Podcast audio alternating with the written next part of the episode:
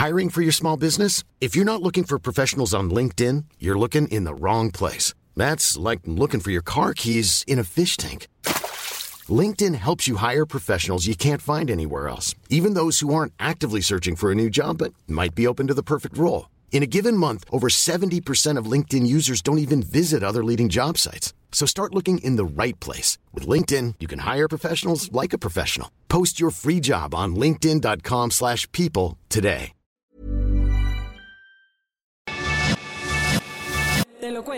Tu dosis diaria de noticias. Al fin viernes, ¿qué tanto les trajeron los Reyes Magos, eh? ¿Se portaron bien? Soy Laura Gudiño y les doy la bienvenida a su dosis diaria de noticias. El día de hoy comenzaremos a darle la vuelta al mundo empezando por la violencia en Zacatecas, seguido de las acusaciones de Joe Biden a Trump, un poco de la vacunación a los menores de edad en México, más la visita de Marcelo Ebrard a Chile, la respuesta de Moscú al presidente de Kazajstán, la partida al más allá de un director del cine de Hollywood clásico, las declaraciones del Papa Francisco acerca de las parejas que no quieren tener hijos, casi concluyendo con el candidato a la presidencia de Corea y nuestro resumen de Corona News. Así que agudicen el oído y comenzamos. Terror en Zacatecas. Una camioneta con 10 cuerpos fue abandonada frente al Palacio de Gobierno en la ciudad de Zacatecas. El cuento de nunca acabar. La ciudad de Zacatecas amaneció ayer con una escena de terror. Una camioneta gris Mazda CX3 fue abandonada con varios cuerpos dentro de la plancha de la Plaza de Armas, frente al Palacio de Gobierno en el centro de la capital zacatecana. A través de una transmisión en redes sociales, el gobernador David Monreal Ávila informó que cerca de las 5.30 de la mañana se había reportado una camioneta con varios cuerpos sin especificar el número, aparentemente golpeados y lesionados y que ya arrancaron las investigaciones correspondientes. ¿Quieres más detalles? Monreal también dijo que estaba de acuerdo con que la inseguridad era un tema que tenía pendiente, pero que era una herencia maldita que le dejó la administración anterior. Siempre siguen culpando a los gobiernos anteriores, o sea, el presente es ahorita, el pasado ya fue. ¿Qué están haciendo ahora? Entre sus declaraciones, el gobernador pidió encomendarse a Dios. Sin embargo, este suceso deja clarísimo que el estado de la zona centro del país trae los índices de violencia a tope. Horas después, la Secretaría de Seguridad Ciudadana Federal confirmó que eran 10 los cuerpos hallados en el vehículo. Y por arte de magia, ahora sí hay detenidos. Además, gracias a la desbordada violencia, nueve municipios del estado empezaron el año sin policía local. Las autoridades ya están intentando investigar quién es el conductor que fue captado por unos videos del C5, así como también si la camioneta tenía algún reporte de robada. Y parece que todo dio resultados inmediatos, porque ya detuvieron a los presuntos responsables de tal crimen, pero Monreal Ávila precisó que todavía no podían dar más detalles al respecto.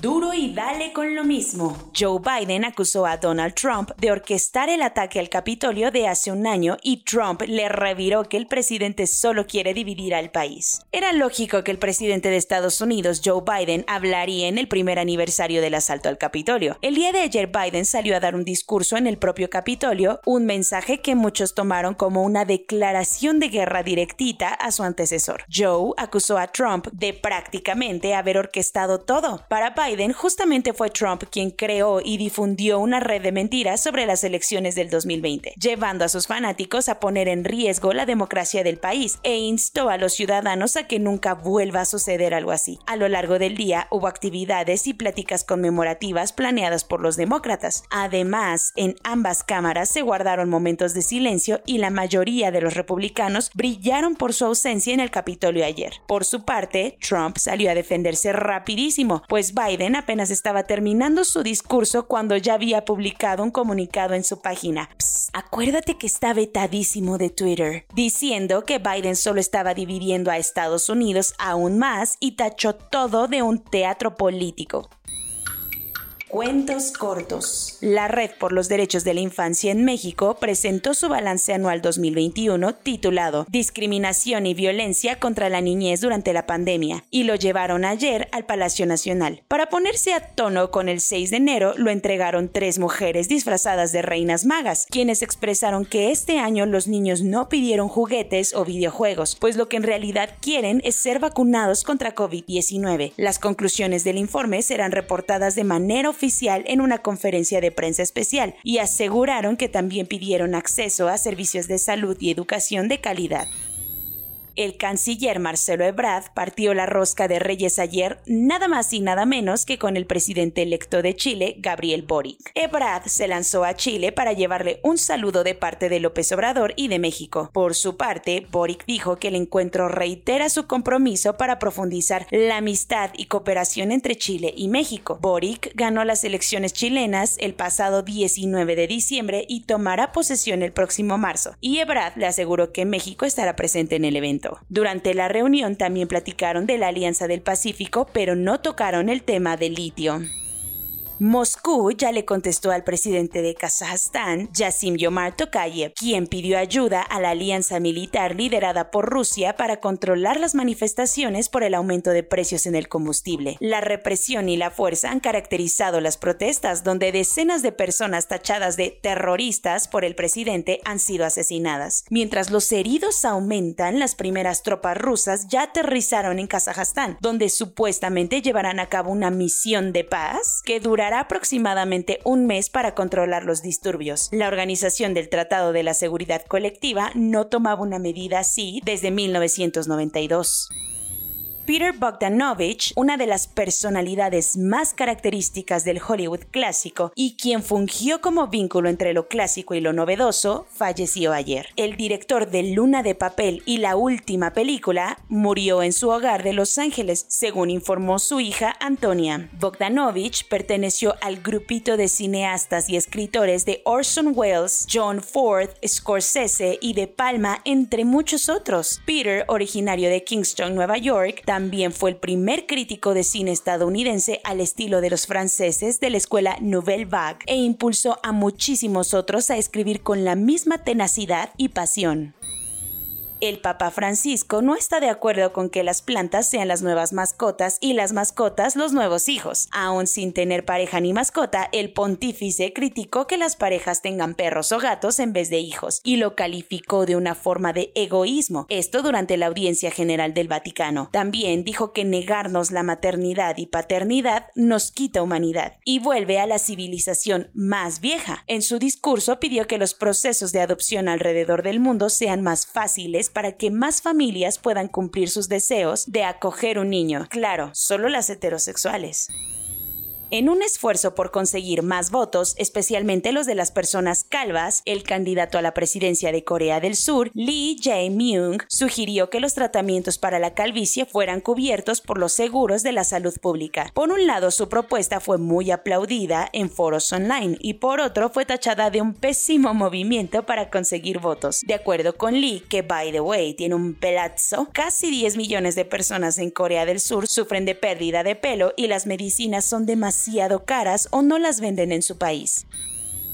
Corona News. En México, el número de casos registrados en 24 horas es de 25.821. El número de contagios desde que inició la pandemia es de 4.055.095. Las personas que lamentablemente han muerto, según datos oficiales, es de 299.933. El número total de vacunas puestas en el país es de 150.180.676. El número de personas vacunadas con esquema completo es de 73.347.525 y esto representa al 81.97% de la población mayor a los 18 años.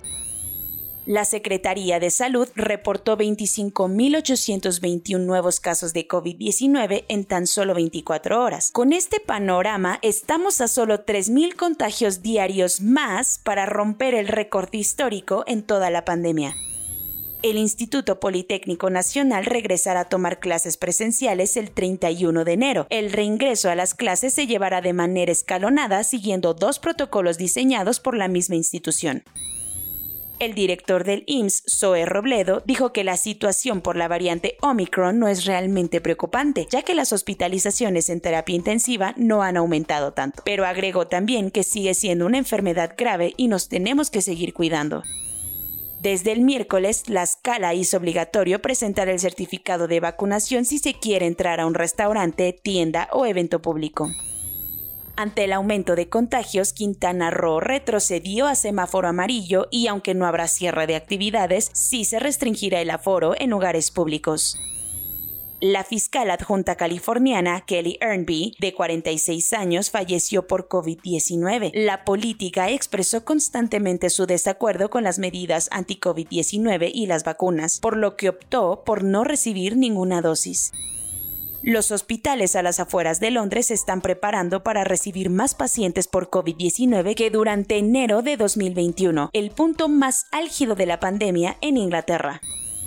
Un grupo de canadienses que fueron capturados en video tomando y bailando y vapeando sin cubrebocas en un avión ahora están varados en Cancún, México. Su vuelo de regreso a Canadá se canceló y tres aerolíneas distintas se han negado a llevarlos a Montreal, mientras que Justin Trudeau está enojadísimo con estos influencers el planeta entero rompió el récord de contagios por COVID-19 antier con 2.300.000 casos. Aunque esto suena una locura, las muertes por la enfermedad siguen a la baja gracias a las vacunas. La que también rompió récords fue la Argentina, que tuvo el día con más contagios desde que inició la pandemia, reportando casi 110.000 nuevos casos. Soy Laura Gudiño y esa fue su dosis diaria de noticias, la última de esta semana, la primera del 2022. Cuídense mucho, por favor sigan usando su cubrebocas, eviten reunirse y nos vemos el lunes aquí en su podcast favorito, Te lo cuento.